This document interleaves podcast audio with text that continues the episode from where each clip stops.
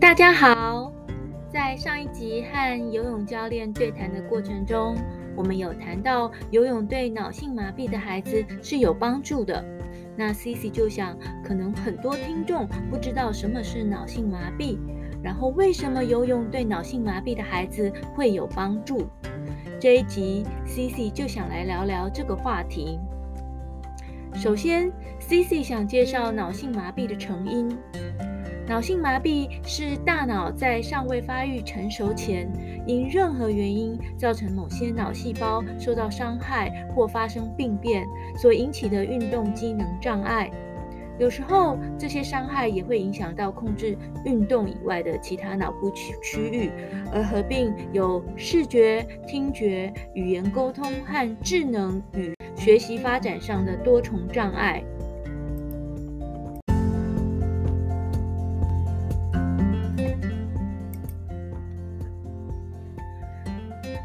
生理上，大脑发育成熟大概是在五岁左右，所以可以知道脑性麻痹的发生时间大多是在生产前后和出生后的早期。生产前可能造成的原因有怀孕时期婴儿先天脑部发育不良、先天脑部畸形或母体感感染。放射线过度照射、药物中毒、子宫或胎盘功能不好、先天性异常或母亲疾病、代谢、内分泌异常、受伤等。在生产过程中发生的问题可能有：生产过程中因为难产、早产、缺氧、产伤、多胞胎、胎儿窘迫、脐带绕颈等等造成的胎儿伤害。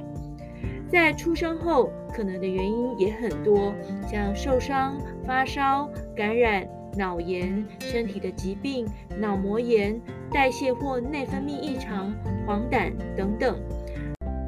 临床上呢，脑性麻痹有几个特色：第一，脑性麻痹造成的脑伤不会恶化，也就是说呢，它是一个稳定的状态，脑部的受伤区域不会越来越扩大。但是脑性麻痹的孩子如果没有接受适当的治疗和复健，关节以及肌肉张力可能会呃挛缩或是硬化。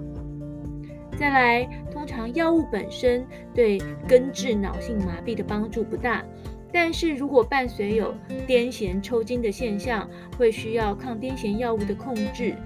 如果肌肉的张力太强，也可以进行局部注射肉毒杆菌毒素，或是脊髓内的输注帮谱的疗法。再来，脑性麻痹这个病本身并不会传染，也不会遗传。脑性麻痹早期可能会有什么样的征兆呢？有突然僵直，例如。孩子仰卧时，将要他帮他抱起或是穿衣服的时候，他会全身伸直，硬硬邦邦的，不容易抱起来。再来，也有可能是呃软瘫，孩子的头软趴趴的，无法抬起头。再来，有发展迟缓的情况，孩子头部的控制，包括坐或是手部的操作发展都比预期的慢。或是孩子经常只用单一只手操作，另外一只手不用。再来是喂食困难，孩子的吸食或吞咽有困难，舌头常常将牛奶或其他食物推出，嘴巴无法闭合。最后是不寻常的行为，也许睡眠状况很差，或整天睡很多，对外界刺激没有什么反应，或是到三个月大的时候逗他都还不太会笑。值得一提的是，卫福部国民健康局对于零到七岁的孩子有提供儿童预防保健服务，可以到设有儿科或加医科的健保特约医疗机构，或设有健儿门诊的卫生局卫生所，接受儿童预防保健服务。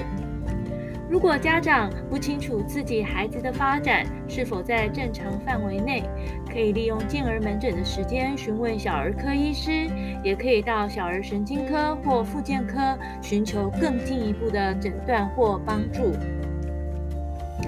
脑性麻痹的发生率，根据世界卫生组织的估计，大约是在千分之二到千分之五。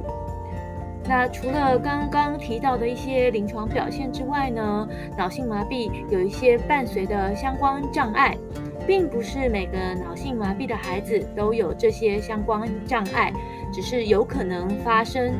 例如，智能不足，约有四分之一的脑性麻痹儿在学习方面是正常，甚至是优异的，所以并不是每个脑性麻痹儿都是智能不足。癫痫，有四十 percent 左右的脑性麻痹儿会有癫痫的现象，在医师的诊断和指示下，可以用抗癫痫的药物来控制。呃，行为异常，有些孩子非常好动，无法片刻安静；有些孩子可能具有破坏性。知觉异常，有的是对刺激过度敏感，有的是不太有反应。还有心理障碍。许多的脑性麻痹儿在懂事之后，会因为自己身体的缺陷感到自卑。情绪困扰，脑性麻痹儿因为移动或沟通上的困难，在做事时很容易有挫折或生气。视觉障碍，脑性麻痹儿视觉上最常出现的问题是斜视、视力不良，这些会影响到四肢的协调作用，所以应该尽早治疗。听觉。听觉方面的障碍会使脑性麻痹儿讲话产生困难。若有听觉方面的问题，应赶快找耳鼻喉科医师做诊断治疗。语言障碍，大概有七十 percent 到七十五 percent 的脑性麻痹儿有语言障碍，但是只要给予机会和鼓励，大部分都可以说出话来。有时候咬字会比较不清楚，别人较难理解，也需要接受语言治疗。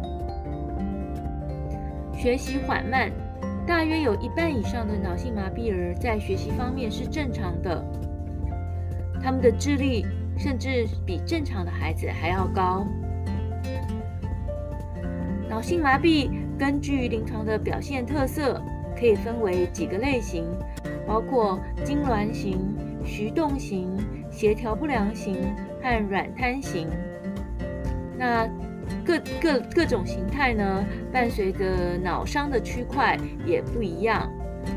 分类的这个部分呢，需要小儿神经科或小儿复健科专业医师的判断，也有可能是混合的类型。在这里，Cici 就先不多说了。综合以上的介绍呢，我们知道脑性麻痹的照顾其实很不容易，需要合并很多不同的科别。所幸现在有些医院有早疗特别门诊。家长们不必带着孩子在各科奔波，借由早疗特别门诊，可以先由小儿神经科、小儿复健科和儿童心智科医师初步判断，再转介到其他专科医师或治疗师、社社工师手上，免去很多奔波的时间。那游泳对脑性麻痹儿童有什么好处呢？游泳时利用水的浮力，降低身体重量负担，可以促进孩子主动动作的发展，同时也能改善肌肉的张力，更进一步避免关节挛缩。孩子学会游泳之后，可以增进心肺耐力，对健康和自信都很有帮助。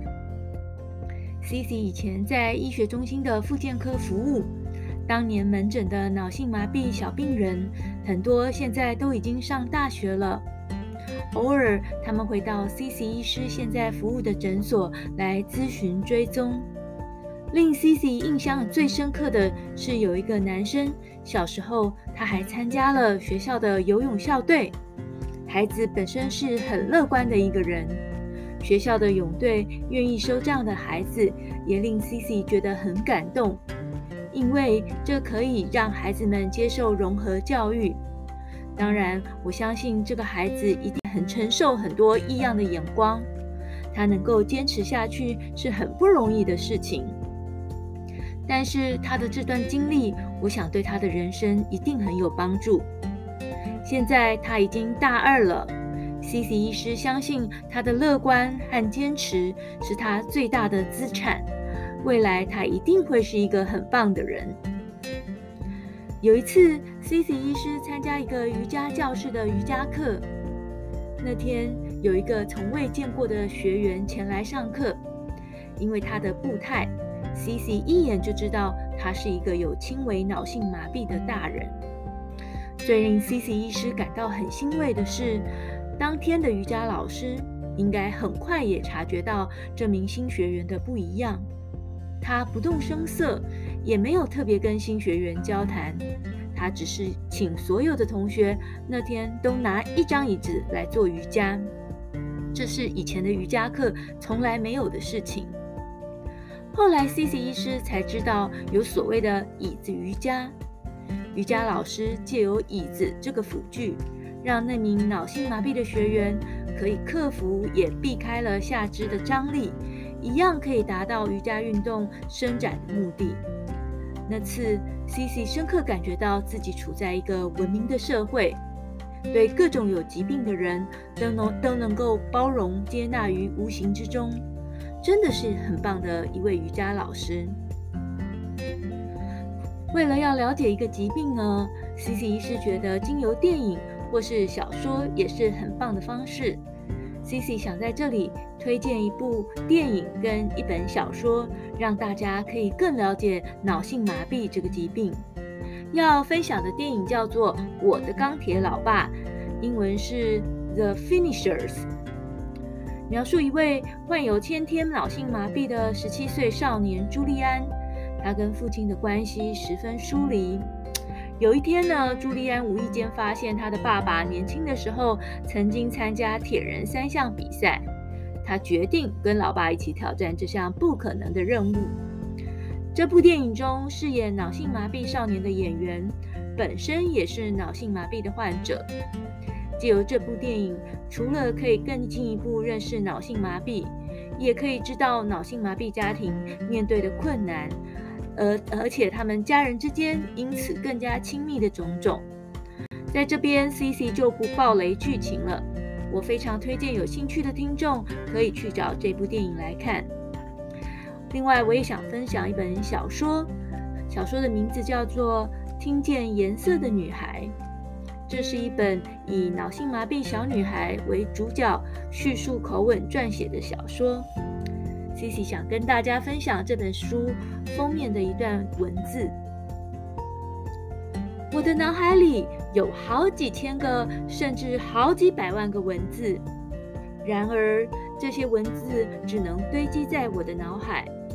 我有好多好多话想说，却被迫保持沉默。而现在我差不多十一岁了。这本书的书名叫做。听见颜色的女孩，它的原文是 Out of My Mind。我很喜欢书名的翻译。颜色明明应该是用看的，为何是听见颜色的女孩呢？原来啊，女主角 Melody 是个脑性麻痹的女孩，她的嗅觉、听觉、视觉和智力都没有问题。甚至他的智力还比一般的孩子都来得更高更好。可是呢，他的说话咬字影响了他的表达能力，他的肢体障碍影响了他的行动能力。所有他听到的声音，在他的脑海里都化为带着味道、有着鲜明颜色的记忆。在他的世界里，音乐是有颜色的。他爸爸爱听的爵士乐是闻起来像刚漆上油漆的蔚蓝色，他妈妈喜欢的古典乐是闻起来像金黄色或棕色的潮湿尘埃。Melody 呢，认为他最爱的乡村音乐是不酸的柠檬，如同蜜糖一样甜美而浓烈。我们一般人听音乐是因为旋律好听或歌词打动人心。不会特别去想象颜色。然而有句有一句话说：“当上帝关起一扇门，会帮你开启另一扇窗。” Melody 把看进去的文字及听进去的音乐都记在脑袋里，然后天马行空的想象，于是音乐就因为它而有了颜色。这是一部非常好看的小说。Cici 也强烈的推荐给大家。今天的分享就到此告一段落，希望大家喜欢。我们下次见。